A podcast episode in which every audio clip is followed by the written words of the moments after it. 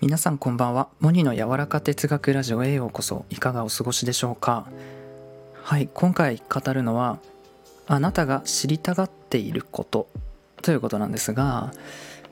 今日ですね珍しく小説を読んでいて才能っていうものをねまた面白い角度で捉えているなと思うところがあったのでえっ、ー、と今収録撮ってます、えー、それは興味があって不思議に思うその対象に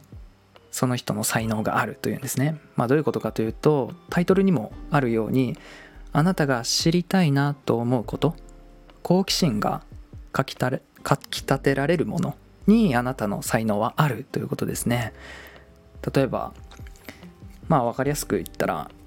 うん海外のね素晴らしい建築を見て建築のね才能がない人はまあすごいみたいなやっぱ日本とは全然違うっていうかデザインとか奇抜でみたいな感じだと思うんですけどこれどうやって作ったんだろうとか誰が作ってこの町の人たちにどういう影響が考えられるかとかねななんとか比率憲兵率がとかまあちょっと分かんないんですけど考えをね巡らせたり本質を考えたりしてる人っていうのは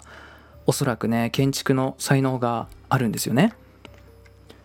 ね普段からそういうことをよく考えていたり時間があったら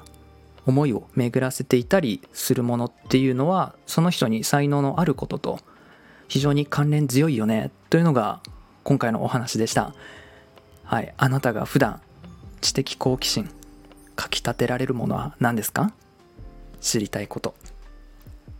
この無限に広がる星空ですか？コンピューターのプログラミングとかですか？何？人間の心の動きとかですかね。才能は自分が夢中になれるものです。意外に身近にあるかもしれませんね。モニの柔らか哲学ラジオ。本日も最後までお聴きくださりありがとうございました。それでは皆さんいい夜を。